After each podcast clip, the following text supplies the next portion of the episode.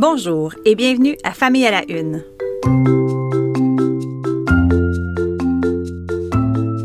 Ici Maude Goyer. Je vous présente en cinq minutes des enjeux liés à l'actualité qui touchent la famille, la parentalité et les enfants. Bonne écoute!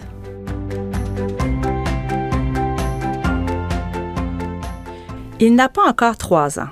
En fait, il a deux ans et neuf mois et il quitte la maison seul, son panier vide sous le bras et se rend faire des courses pour sa mère.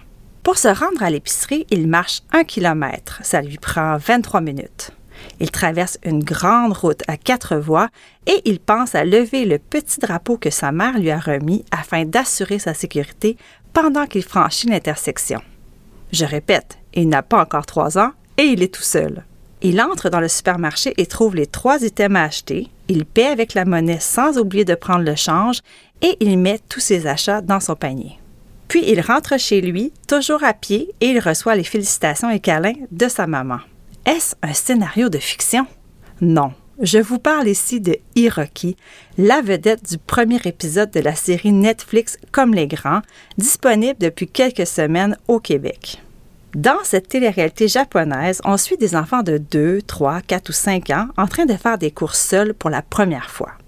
Bon, évidemment, c'est de la télé. Les enfants ont été sélectionnés, ils sont suivis par un caméraman et l'environnement dans lequel ils évoluent a été relativement sécurisé.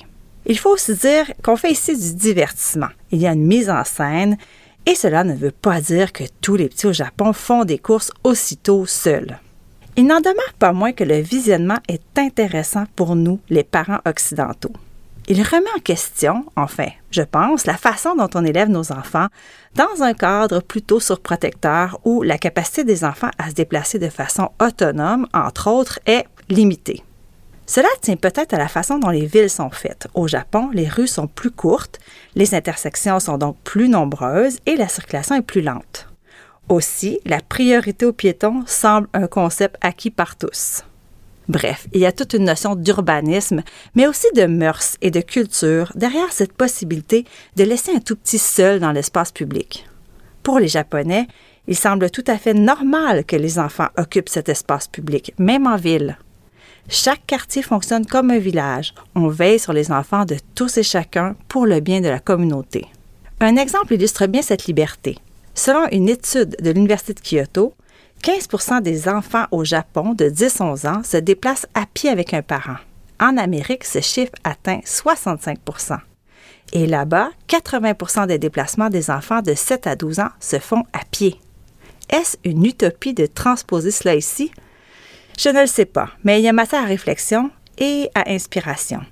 Après tout, une société qui libère ses enfants, si c'est fait de façon sécuritaire, libère aussi ses parents.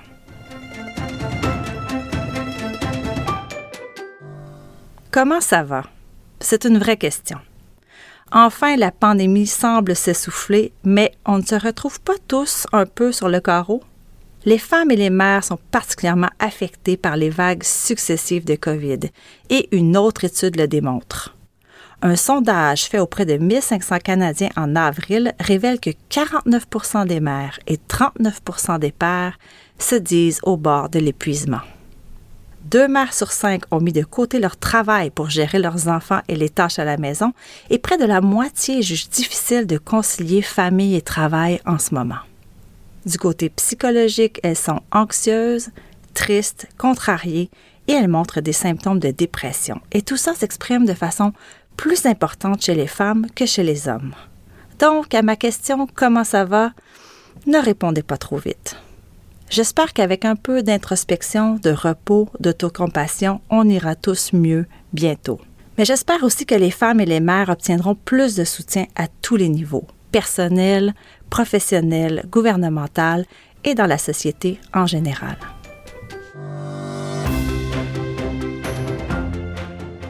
Pour terminer, un mot sur le palmarès des prénoms les plus populaires au Québec en 2021 qui vient tout juste d'être publié. C'est autour des prénoms Emma et Noah de ce Ici au sommet, suivi des prénoms Olivia et Alice du côté des filles et de William et Thomas du côté des garçons.